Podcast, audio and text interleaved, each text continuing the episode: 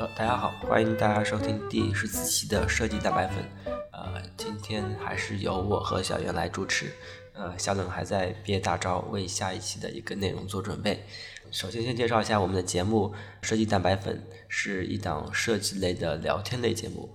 嗯，我们的设计可能更多的泛指的是网站，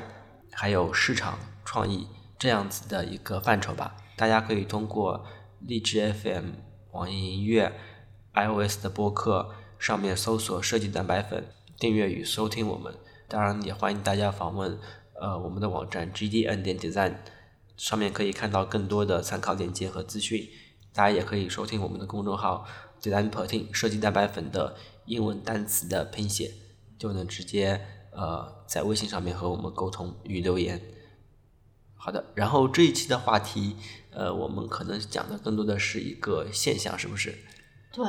因为现在我们正好是九月份嘛，然后在九月份的话，我们其实有一件大事，就是嗯，各个学校，不论是初中、高中还是大学，我们都开学了。那在这样一个开学季的话，嗯，不同的商家他们，我们可能都会有一些行动。然后我们发现，在美国这方面。呃，他们把这种开学季是作为一个比较大的这样的一个节日来，对于商家来说是一个比较大的节日。那在中国这边，其实呃，相较于这种我们很习惯去造节的这样子的一个中国商家体系，在开学季这个节日上面。呃，我们还是没有发现有太多的大的动作。对，嗯，像我们都会有什么双十一、双十二、六幺八，嗯，这种嗯嗯新的节日，不说说我们传统的父亲节、六一儿童节，嗯，但是在这个开学季的时候，好像。并没有太大的声音。嗯，但是美国这边可能就是当成一个很大的一个营销事件在做的，是吧？对对对，我我们发现 YouTube 上面就是有很多关于开学季的呃视频，或者像个人直播，嗯，怎么去打理嗯要开学的生活啊，什么各类的视频，我觉得还是挺多，也有很多这种小的产品的植入在这样的一个直播里面啊。但是在中国的话，这一块我们搜索了一下，似乎好像没有。嗯。嗯，这个程度要到一个什么程度？就是说，呃，并肩于圣诞节啊，就是它其实有两个比较高的一个消费高潮，一个就是年终的这种圣诞节，嗯，然后呃，其次的就是这样的一个九月份的一个开学季，就是已经到这个地地位了，是吧？对对对，但是我们相较来说的话，那嗯，肯定是声音就相对较弱一些，嗯。嗯。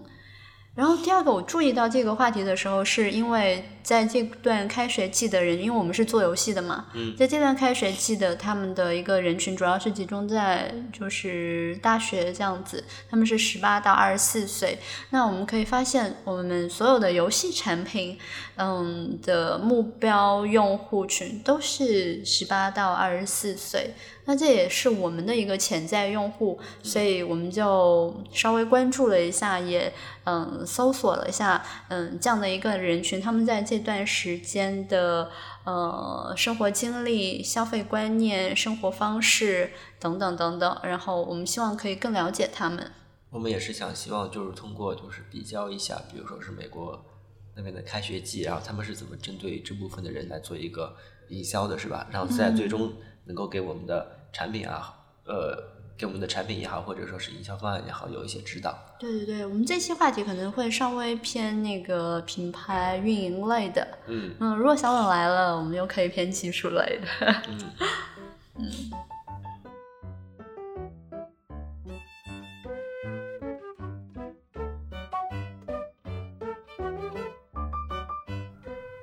那我们现在聊一下，就是十八到二十四岁这样子一个人群，到底是一个什么样的标签，什么样的属性？嗯，我觉得十八岁的话，在中国大部分的人应该是算是第一次真正离开父母，然后进入一个新的、更加独立的环境。对吧？他们上大学的时候，呃，可能有很多的第一次。就我们在十八岁之前，可能都是为了呃高考和升学做了很多的准备。但是上了大学之后，可能会迎来一个很自由的恋爱，然后并且有一定的自己的资金掌控力。嗯就在那个之前，可能是在家生活，所以没有很多的资金掌控力。那这时候，他们我们嗯，十八岁。那十八到二十四岁的这个人群，他们已有了一定的资金能力了，但是他们的这个资金其实并不是非常的多，可能说还是相对于那种进入社会的、有了呃有有了一定工作的消费人群来说，他们的资金还是有限的。但是他们这个阶段，他们其实是在为进入社会做一个。准备，所以说他们可能将成为未来的一个很大的一个消费人群、潜在人群，因为他们未来会进入社会，然后会嗯购房、会结婚、会生育，嗯，那就都是一个潜在的一个消费人群，所以嗯，在这样的一个阶段，有些商家是来卖卖自己现有的产品，但有些商商家他们其实是在嗯提早的去植入自己的一个品牌，嗯。嗯。在你原来大学的时候，或者在我们那个那段时间大学的时候，你在开学的时候一般会看到哪一些的品牌或者商家植入到校园？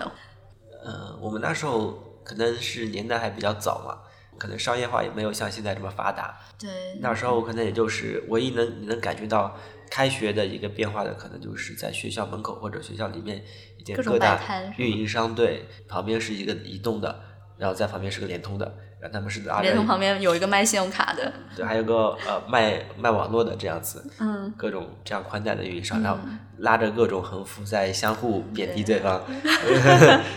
这就是我还记得还有那种开学的时候，还是有各种杂志的，嗯，然后杂志后面基本上都是动感地带的那个啊，动感地带是不是？嗯，然后那时候还是一个很有标志性的，嗯。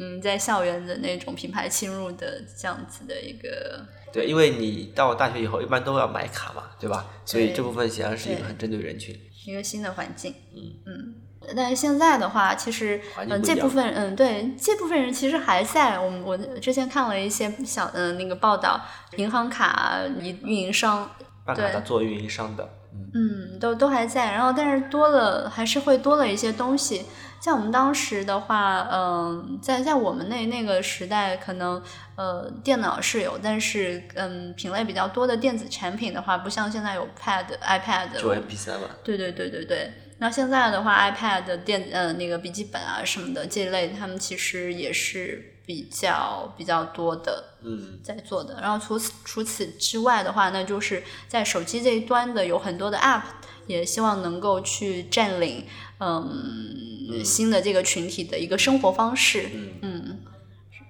像比较多的类似于我们吃住行，像吃的话，我们我们经经常有，哎，我们现在是不是在给那个各个 app 做广告啊？就大概意思一下就可以，介绍一下这个概念就可以。嗯嗯嗯，就是现在在这个时代背景下面，其实多了很多像 app。对对对，针对型 app 的一个。对对对，有有很多 app，就包括吃住行的，嗯，吃的有饿了么，住住的住的有很多旅行。我们前两天还在那个地铁里面看到那个叫什么蚂蚁马蜂窝马蜂窝马蜂窝的一些关于旅游的一些定制啊，呃，还有行的话，像我们的滴滴什么都就是就是在各个方呃生活的各个方向去渗透到。大家的消费中间，或者说使用使用场景中间去的，嗯，其实一直都有了，只是在不同的时代背景下面，对内容会有点变化。对对对，然后针对学校的，其实还会有一些，呃，像那那种在线课堂，或者说呃记录笔记，嗯，也是学生会比较常用的，嗯。当然，还有一些跟那个日常比较相关的，或者说运动啊，嗯，或购物方式，呃，金融理财方式其实也有，就是他们也会有一些小的如何去打理自己的生活啊，这样子的。我前两天听看到一个词叫做“量化青年”，你知道吗？嗯嗯。嗯，不知道你有没有看到，就是呃，现我我觉得你就是那种类型的人呢，就是呃，所有的数据，就是包括自己的生活，嗯，就自己手上拥有的钱，他可能会要要去，嗯，通过各种不同的，呃，会记录在案，然后在买商品的时候要，嗯，他并并不是去看这个品牌是什么，而是比对各种参数，然后呃，吃呃吃吃饭的时候会看卡路里，嗯，然后。呃，呃，走路的时候看，呃，看步数，这个是大家都在的，就是各种东西都要通过数据来看，就是你已经不通过现实的一个呃场景去看一个东西，一定要有数据用，一定要用数据说话的这样子的一个生活方式。然后他把这个这类的人群叫做量化青年，就是用数据堆积起来的一个生活。嗯，那我觉得现在的十八到二十四岁的这个人群，他其实慢慢也。因为因为这块的 app 提供的比较多，服务也很好，所以嗯，大家渐渐渐渐的也在接受这个理念嘛。对对对对，也是这种生活方式在运作的。嗯嗯嗯，所以这个就是他们现在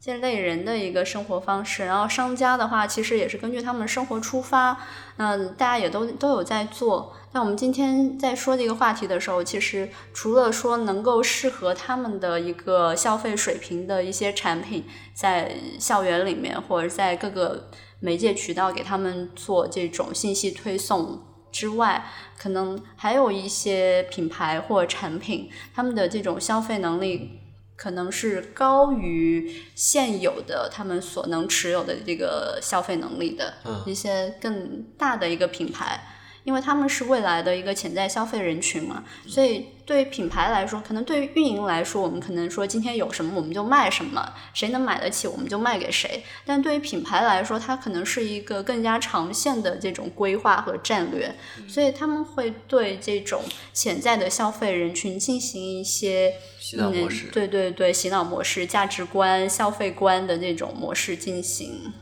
进行慢慢的推呃推动吧，嗯。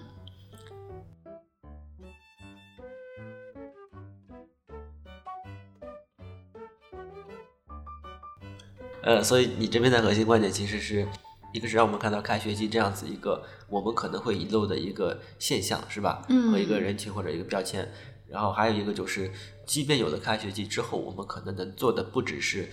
呃短期的或者说是当前的一个需求的解决。对，不不不只是做运营，而是也可以做品牌，就是不止长线品牌。对长线品牌，因为大部分就是有什么卖什么呢，就叫做运营嘛。我把现有的东西卖给你，嗯，然后如果说品牌的话，它就是植入一种消费观、生活观、价值观这种东西，让你去认可，嗯，这个品牌的态度，认可品牌的性格，嗯，然后从而成为它的一个忠实的用户。嗯嗯，给我印象比较深的还是开学季这样子一个事情。那由于我们早期的背景环境不同嘛，中美背景环境的不同，呃，一个是这个反差给我的印象是很大的。中国可能并不会那么强调开学季这样一个现象，但是在美国却是呃如此的强调。我是想可能会以此为引出来，就是说我们可能会遗漏到开学季，我们可能也会遗漏到其他的一些东西。呃，但是这个事情有意思的是，他会把这部分的人群贴一个标签，就比如说是开学季这样子一个事情，呃。然后去一起的去运作它，或者说是，嗯嗯，把一种行为哈，嗯，把一个现象、一个人群用一个现象、一个人群、一种行为。但是我感觉这个思路和逻辑其实和我们的，就比如说我们我们公司内部的一个平台营销，或者说根据那个内容人群营销去做划分，还是很符合的嘛。就比如说你会根据音乐的人群，那可能就是绿钻的人群，然后去做一些活动；根据蓝钻就是游戏的人群去做一些活动，其实就是各种标签。人群的一个呃叠加，然后尽量达到你产品覆盖到最大化的一个人群，但这个最大化人群是符合你产品定位的啊。精准营销吗？对对，我是感觉其实思路其实是一样的。嗯。呃，贴产品标签，然后覆盖到这部分的人群，然后这个只是开贴了一个学生，或者说是以开学季这样一个切入点来进行的一个切入。嗯嗯，这是这个开学季给我。就是印象最深的，因为我习惯在公司内部的一些平台啊，或者一下你会发现在外面可能还会有一个虚拟的，嗯或者它本来就已经现成的一个人群，嗯，我们是可以，嗯，那总结来说就是四点，第一点就是十八到二十四岁，它可能是我们，嗯，对我们我们自己的游戏产品来说，也是我们为什么关注这个的，呃，原因就是十八到二十四岁是我们自己产品的一个主要的。呃，消费人群。第二个就是在开学季的这个呃节点上，在中国的商家的这个重视程度，呃，其实不如在美国的这个方面，我我们觉得可能还有一些可以在挖掘的可能性，嗯，对吧？它可能会因为那个开学这件事情带动很多产品的一个消费。第三个就是十八到二十四岁这个人群，他们是一个。潜在的一个消费群体，嗯，他们的现有就是在学校这段时间能够形成的这种消费观、价值观，可能都会影响到他们在不久将来毕业之后，拥有了工作、拥有了经济能力之后的一个价呃那个消费选择，嗯，所以很多品牌其实是可以在这个时候去介入做一些嗯催眠的。啊，能不能这样讲？不能这样讲，嗯。嗯。然后最后一个就是，嗯，高丽说的，嗯，就是在嗯通过不同的人群，可以给他们呃看他们的行为方式，嗯嗯，给他们贴上一定的标签，去做一种精准的一个营销。那我们这期的节目其实比较短，那嗯算是一个结合时事的一个呃漫谈。嗯，可以。嗯。好吧，好的，那这期节目就是这样。嗯，好。哎，对设计师有没有什么影响？对设计师啊，呃，嗯，至少我们可以更了解，更了解我们我我们的目标对象，对吧？然后我们的策略，我们的方案，对，的可能也会影响到你的最终的这个执行。对，但是这个线程还是比较长，大家听听就好了。嗯，好吧，那这期就是这样。嗯，好，好，嗯，拜拜，拜拜。